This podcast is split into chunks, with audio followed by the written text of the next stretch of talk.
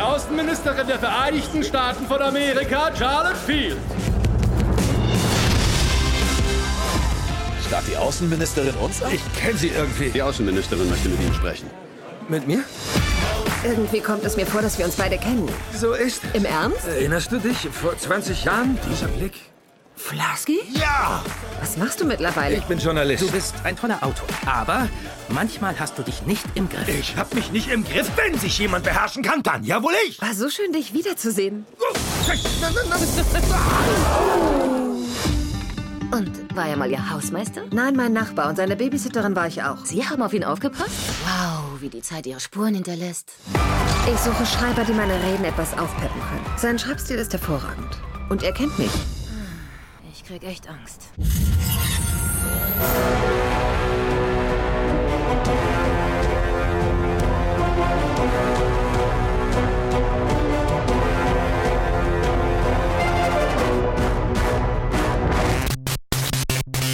Hallöchen alle miteinander und herzlich willkommen zu den Reviews diese Woche. Ich bin der Johannes und ich habe niemanden bei mir. Ja, diese Woche gibt's Einzelreviews und zwar drei an der Zahl. Los geht's mit mir. Ich habe ein Review zu Longshot, dem neuen Film von Jonathan Levine, einem Langzeitkollaborateur von Seth Rogen. Und der spielt auch eine der Hauptrollen. Die andere Hauptrolle spielt Charlize Theron. Und es handelt sich um eine romantische Komödie, in der ein Journalist, gespielt von Seth Rogen, seine Babysitterin, seine damalige, in die er heimlich verliebt war, wieder trifft. Gespielt von Charlize Theron, die inzwischen Secretary of State in der amerikanischen Regierung ist, also eine der mächtigsten, also die mächtigste Frau der Welt in, ist es im Film und jetzt äh, dann sich zur Wahl für die Präsidentschaft Amerikas aufstellen lassen will. Und die beiden treffen sich zufällig, verstehen sich gut. Sie heuert ihn als äh, Autoren für ihre Reden an und es entwickelt sich nach und nach eine auch äh, romantische Beziehung zwischen den beiden. Und ich muss sagen, das ist wahrscheinlich die beste romantische Komödie, die ich seit Jahren gesehen habe. Also zumindest neu rausgekommene romantische Komödie.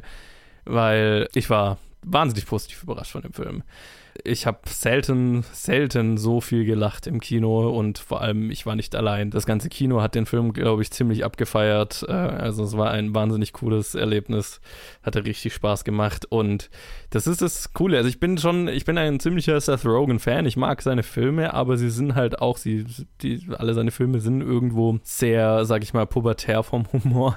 Also und äh, das, da war ich hier überrascht, dass es ein erwachsenerer Seth Rogen-Film war. Der hat schon seine typischen Seth Rogenigeren Elemente, aber die sind eher etwas runtergespielt und im Zentrum, und sie sind nicht das Zentrum, des, sie sind nicht das zentrale Ding des Films.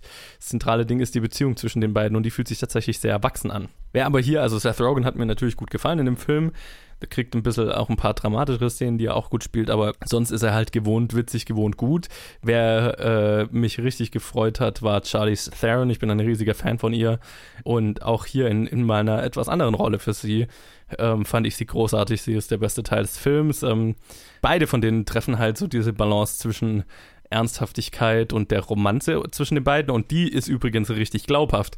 Was ja bei einer romantischen Komödie, das muss ja, das ist ja die, das Essentielle schlechthin. Du musst diese Anziehung und äh, diese Beziehung zwischen den beiden irgendwie spüren können. Und das funktioniert, finde ich, richtig gut. Also die beiden sind richtig gut zusammen und man merkt, die beiden haben halt wahnsinnig Spaß an den Rollen und daran zusammen witzig zu sein und so. Und das ist das Zentrale, was dieser Film leisten muss und das leistet er voll. Ähm, was auch noch gut funktioniert, ist, dass der Film schon seine ernsthafteren Momente hat, oder zumindest nachdenklicheren Momente. Der Film hat auch ziemlich klar eine politisch, also politisch was zu sagen.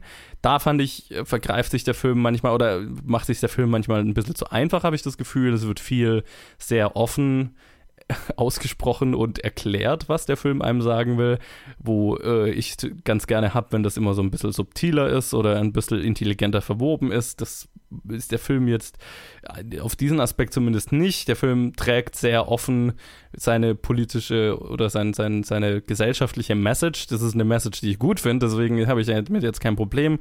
Aber sie fühlt sich sehr offensichtlich äh, und manchmal ein bisschen preachy an, was ich so ein bisschen schade fand. Aber prinzipiell ähm, ist es okay. Also das hat das ist jetzt ein, ein, ein kleinerer, äh, das hat den Film jetzt für mich dann eben nicht großartig gemacht, aber äh, er war für mich immer noch sehr gut. Und ja, außerdem ist der Film halt noch äh, gespickt von lauter sehr unterhaltsamen Nebencharakteren.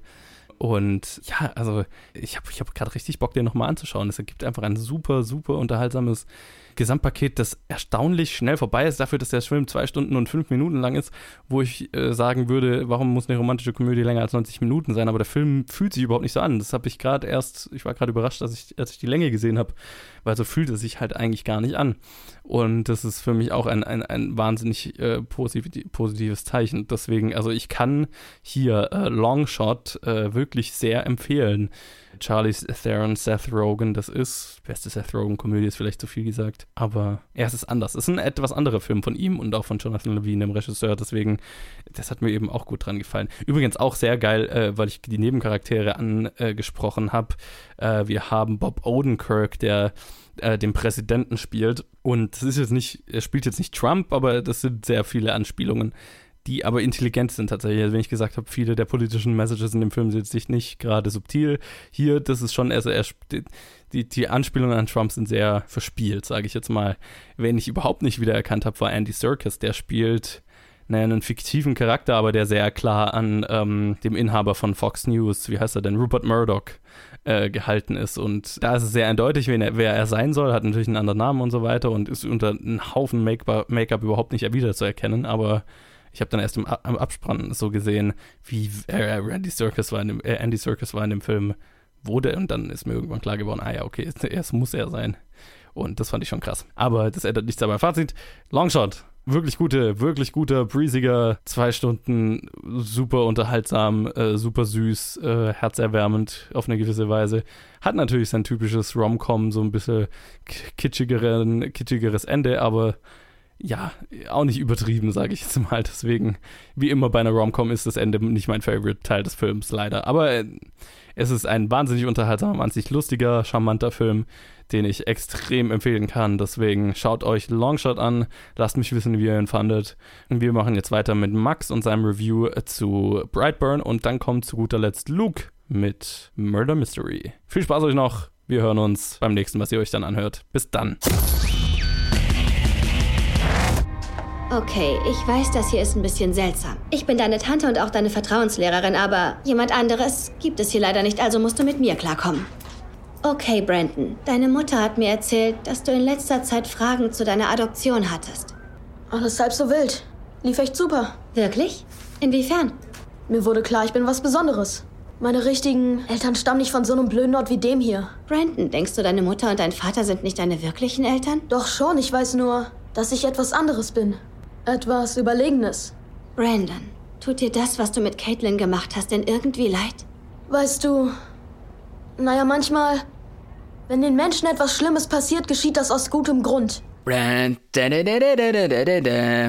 Herzlich willkommen zum Review von Brightburn, Son of Darkness, einem Horror-Thriller mit Familiendrama-Elementen, seit diesem Donnerstag im Kino unter der Regie von David Jaroweski Geschrieben von Brian Gunn, Mark Gunn und ich habe vorletzte, äh, vorgestern gelesen, ist noch ein dritter Gunn dabei gewesen, der auch mitgeschrieben hat. Scheint eine Familienproduktion gewesen zu sein. Auch schön. Gespielt von Elizabeth Banks, David Denman und Jackson A. Dunn. Jackson A. Dunn als der gleichnamige Brightburn. Brightburn spielt in der gleichnamigen Ortschaft Brightburn in Amerika und handelt von einem Ehepaar und ihrem adoptierten Sohn. Der adoptierte Sohn, welcher sich nach und nach in einen Superschurken, aka Brightburn, Son of Darkness, verwandelt.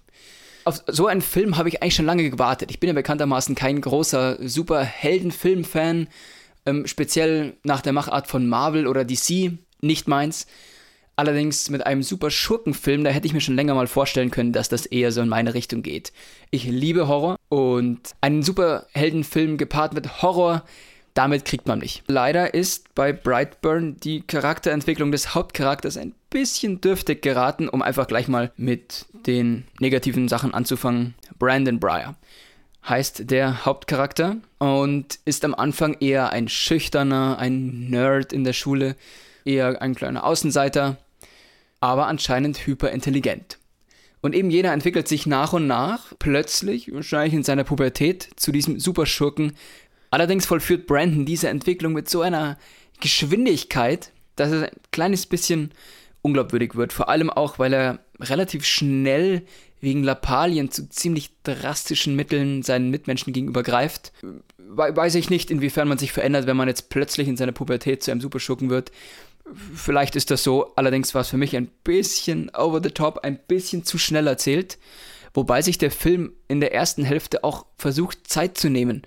Mit ein paar redundanten Szenen, die ein bisschen awkward sind und Tiefe vermitteln sollen und auch die Hilflosigkeit der Eltern vermitteln sollen, zu denen ich gleich noch komme. Allerdings nicht immer mit wirklichem Erfolg. Dann, genau, wenn wir schon von den Eltern reden, finde ich, dass der Film teilweise eine falsche, für mich falsche Erzählperspektive hat. Und zwar konzentriert er sich auch zum großen Teil auf die Eltern, was auch nicht schlecht ist, denn hier bekommt man mit, wie sie nach und nach immer hilfloser zusehen müssen, wie ihr Sohn sich verändert, ähm, beziehungsweise es erstmal überhaupt nicht wahrhaben wollen und später dann wahrhaben müssen, dass ihr adoptierter Sohn sich nach und nach quasi zu einem Monster entwickelt. Ist auch interessant, dieses ganze, diese ganze Geschichte aus Sicht der Eltern zu sehen. Allerdings muss ich sagen, dass es mir dann dadurch auch so ein bisschen an der Tiefe vom Hauptcharakter fehlt. Dadurch, dass wir relativ viel Zeit mit den Eltern verbringen, haben wir kaum, haben wir, fehlt uns die Zeit mit dem Hauptcharakter, um wirklich nachzuvollziehen, was macht er durch, wer ist er denn überhaupt?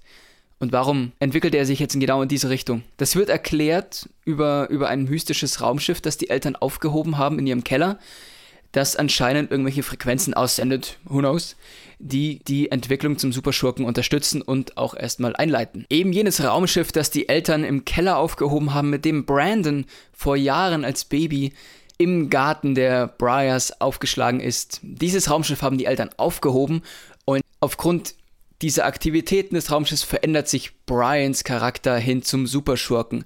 Er entdeckt, was er für Superschurkenkräfte hat und beginnt sie auch nach und nach einzusetzen gegen allerlei Leute, die nicht nach seiner Pfeife tanzen. Und das sind einige. Und sie bekommen alle nach und nach die Superkräfte, Super-Schurkenkräfte von Brandon, aka Brightburn, zu spüren. Ich will da jetzt gar nicht zu sehr ins Detail gehen, denn es gibt ein paar ziemlich coole Killsequenzen, für die man den Film auch loben muss. Da ist er wirklich nicht sparsam mit Blut und Gewalt. Was für einen Horrorfilm in, in dieser Liga, finde ich, auch wirklich gerechtfertigt ist und ich hatte meinen Spaß damit, insofern man das sagen kann. Da, da hatte ich meinen Spaß damit. Allerdings sind manche Charakterhandlungen, um nochmal auf die Charakterentscheidungen von Brandons Mitmenschen zurückzukommen, die finde ich teilweise leider ein bisschen unnatürlich und gestellt. Gefühlt sind sie einfach dazu da, um zu coolen Sequenzen und coolen Szenen hinzuleiten, was aber die, die Entscheidungen der Nebencharakter selber ein bisschen komisch und unnatürlich wirken lässt. Stört nicht wirklich, aber wenn man drüber nachdenkt, sind es schon ein paar Plotholes. Wie schon gesagt, es gibt ein paar coole Splatter- und Kill-Szenen, mit denen Brightburn aufwertet. Insgesamt ist auch das Design des Superschurken ziemlich cool, der sich ja seine Maske, die, die muss ich nochmal anmerken, ist wirklich gruselig. Seine Maske hat er sich ja quasi aus seinem, ähm, ähm, aus seiner, seiner Decke aus Kindheitstagen genäht die er anscheinend immer noch benutzt. Man nimmt, was man gerade zur Hand hat. Und dann muss ich aber noch sagen, die Abspannsequenz, um einen großen Sprung zu machen, ist auch ziemlich cool. Sehr interessant und könnte eigentlich auch, ich könnte mir durchaus vorstellen, dass ein Sequel interessant wäre. So viel zu Brightburn. Insgesamt solide, also ich habe mich nicht gelangweilt, ich fand ihn sehr, sehr unterhaltsam. Allerdings fehlt es ein bisschen an, an Tiefe und so manche Charaktere sind relativ flach ausgefallen. Auch abschließend nochmal hätte ich mir gewünscht, dass vielleicht Brandon Breyer, auch genannt Brightburn, ein bisschen mehr Tiefe bekommt und dass wir mehr sehen, wie er sich entwickelt und was es mit ihm selber macht quasi. Das bekommt man nicht wirklich mit. Für das, was der Film ist, durchaus nicht schlecht. Kann man sich mal anschauen. Hallo zu meinem kleinen Einzelreview in dieser Reihe von Einzelreviews diese Woche. Irgendwie hatten wir alle terminliche Schwierigkeiten. Ich rede über Murder Mystery, ein neuer Netflix-Film, produziert von Adam Sandlers äh, Firma, äh, Produktionsfirma Heavy Madison Productions. Die hat er ja schon seit Jahr und Tag mit Adam Sandler in der Hauptrolle. der männlichen Hauptrolle und Jennifer Aniston in der weiblichen Hauptrolle. Und es geht namensgebend um eine Murder Mystery, also einen, einen mysteriösen Mord. Der Film ist gehalten, also zumindest skriptmäßig im Stil von so Agatha Christie-Filmen.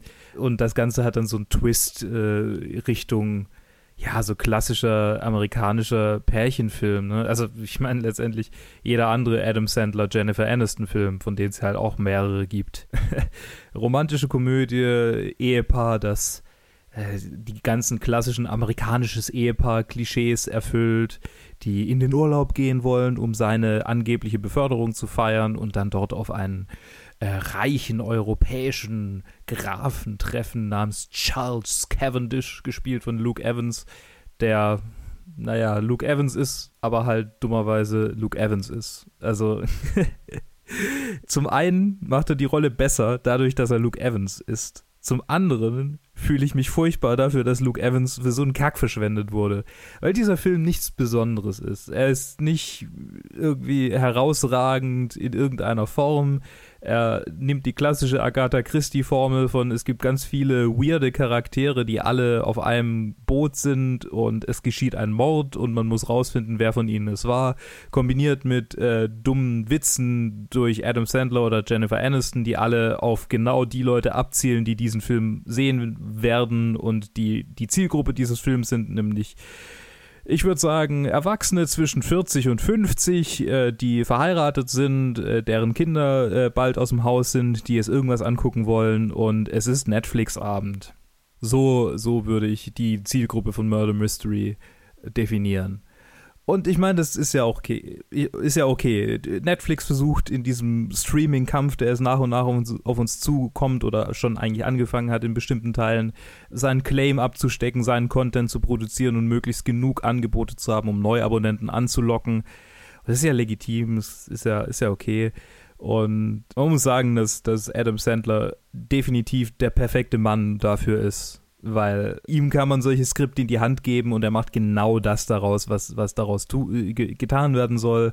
Eine, eine, Komödie, die man an einem Samstagabend angucken kann zu zweit und niemand ist unzufrieden, niemand ist mega krass mitgenommen. Es ist einfach Content zum Konsum. Das war's. Ja, also es, es gibt irgendwie mehrere, mehrere Teile, die mich, die mich ein bisschen arg gestört haben. Zum einen war es so, ja, latentes. Ich sehe das auch, ich sehe das auch in diesen französischen Filmen hier, Monsieur Claude und seine Töchter, so dieser, dieser latente Halbrassismus, so Filme, die sich mit, mit äh, Themen beschäftigen, die, also mit, mit Rassismus beschäftigen im Prinzip oder zumindest mit Auswirkungen davon die aber vollkommen unqualifiziert halt irgendwie Witze drüber machen und das Ganze dann damit abstempeln, zu sagen, ja, aber wir haben ja ganz viele, ganz viel, einen, ganz diversen Cast, dann dürfen wir ja diese Witze machen. So, so, so fühlt sich das auch hier manchmal an, wenn hier ein Maharaja, der als solcher gecredited ist, von Adil Akhtar gespielt wird, der halt dann die ganze Zeit in einem Cockney-Akzent abfeiert, äh, wie viele Frauen er rumgekriegt hat. Und ja, keine Ahnung. Es, es gibt mehrere Momente, die so awkward äh, sind, von denen man denkt, okay, äh, ja, hm, das sind auch Witze für die Zielgruppe. So, darf man keine Witze mehr über Rasse machen? Natürlich darf man, äh, Rasse ist ja auch das falsche Wort, darf man keine Witze mehr über Haut, Hautfarbe machen? Natürlich darf man Witze über Hautfarbe machen, aber ist so, es fühlt sich halt nicht gut an. Ich meine, natürlich dürft ihr das, es steht euch frei, aber es fühlt sich einfach nicht richtig an, für mich zumindest.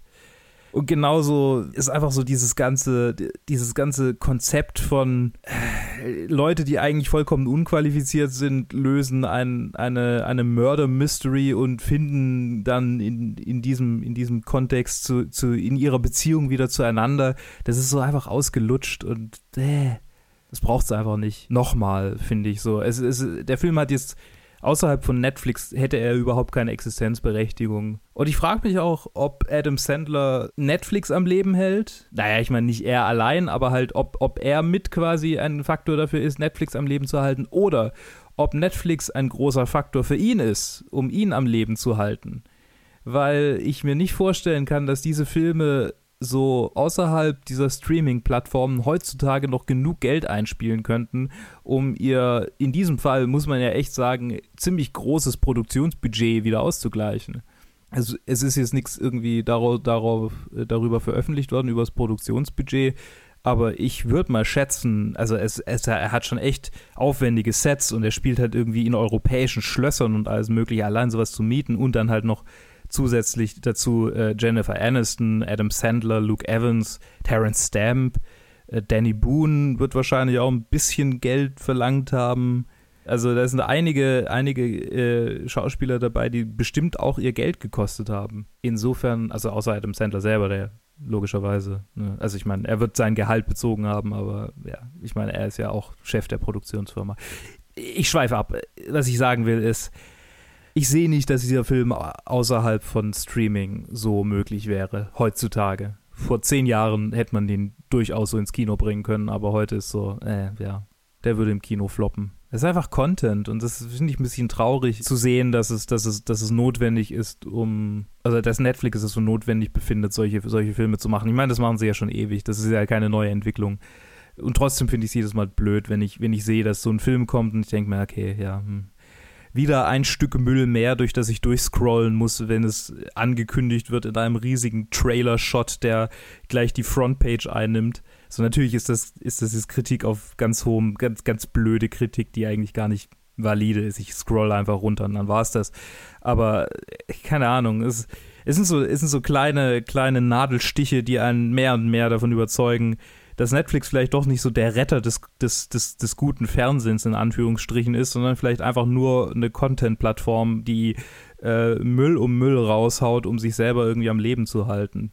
Und das ist dann halt traurig und auch ein bisschen desillusionierend. Ja, das, so würde ich diesen Film letztendlich unterstreichen, für, für mich zumindest. Traurig und desillusion, desillu, sag mal, desillusion, desillusionierend. Und, und mehr, mehr, mehr, mehr gibt es eigentlich dazu nicht zu sagen. Wenn, wenn ihr jetzt irgendwie äh, eine romantische Komödie für einen Samstagabend braucht oder für einen Freitagabend und, und mit eurem äh, Partner oder der Partnerin äh, jetzt unbedingt einen Film ansehen wollt, der nicht unbedingt äh, viel zu sagen hat, der einen nicht äh, nachdenklich zurücklässt, der einfach ein bisschen Spaß ist für anderthalb Stunden und dann war's das, dann ist das definitiv ein guter Film dafür. Es ist kein mega peinlicher Moment äh, drin la Jack and Jill. Es ist kein total übertriebener Adam Sandler-Moment, wo man denkt, oh mein Gott, ist halt doch einfach die Fresse.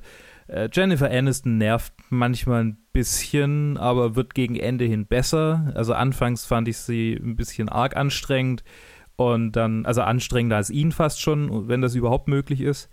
Und dann gegen Ende hin war es dann schon ganz okay. So waren sie, sie waren beide einigermaßen erträglich und ja, der ganze Plot ist jetzt nicht sonderlich interessant oder, oder überraschend oder sonst was. Es ist sehr vorhersehbar alles. Es gibt so, es gibt so eine Art Twist am Ende, der, der ist ganz nett. Halt auch so Agatha Christie kopiert, aber wenn man so diese ganzen Bücher gelesen hat, dann sieht man das auch ein bisschen kommen. Und ja, das war's. Er existiert, I guess. ah ja, genau. Und äh, genau, was ich noch sagen wollte, der Adam Sandler hat seine eigene Frau gecastet, was er ja häufig tut. Sehr häufig. Und diesmal hat er sie als Stewardess gecastet, ganz am Anfang des Films. Und sie ist offiziell auch in den Credits so erwähnt als Great Looking Flight Attendant. Was ich sehr süß finde. Unerwartet süß von Adam Sandler, von dem man eigentlich immer so denkt, der Mann gibt keinen Fick wegen irgendwas der schläft sich durch seine Performances durch und macht immer den gleichen Stick und man hat eigentlich überhaupt keinen Bock mehr auf ihn. Und dann merkt man, ja, okay, wenigstens liebt er seine Frau. Das ist doch auch schön. Irgendetwas, was diesen Film dann wieder redeemable macht. ja, also, ja, äh, wie schon gesagt. Wenn ihr Freitagabend füllen wollt und irgendwas braucht, was euch jetzt nicht zu sehr intellektuell anstrengt, dann ist der definitiv eine gute Wahl. Aber ansonsten sollte man keine allzu hohe Unterhaltung von ihm erwarten. Damit beende ich jetzt die dieswöchige Review-Episode. Ich hoffe, es hat euch trotz der kurzen Länge gefallen. Lasst uns doch ein Like da, wenn es denn so war. Ihr könnt uns natürlich auch auf allen möglichen Kanälen abonnieren. Facebook, Twitter, Instagram, immer Planet Film Geek als Handle.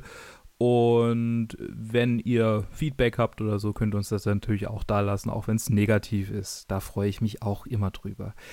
Und damit würde ich sagen, eine schöne Woche, habt einen schönen Restsonntag und dann hören wir uns wieder, wenn es weitergeht mit den Reviews oder in was auch immer ihr als nächstes von uns hört.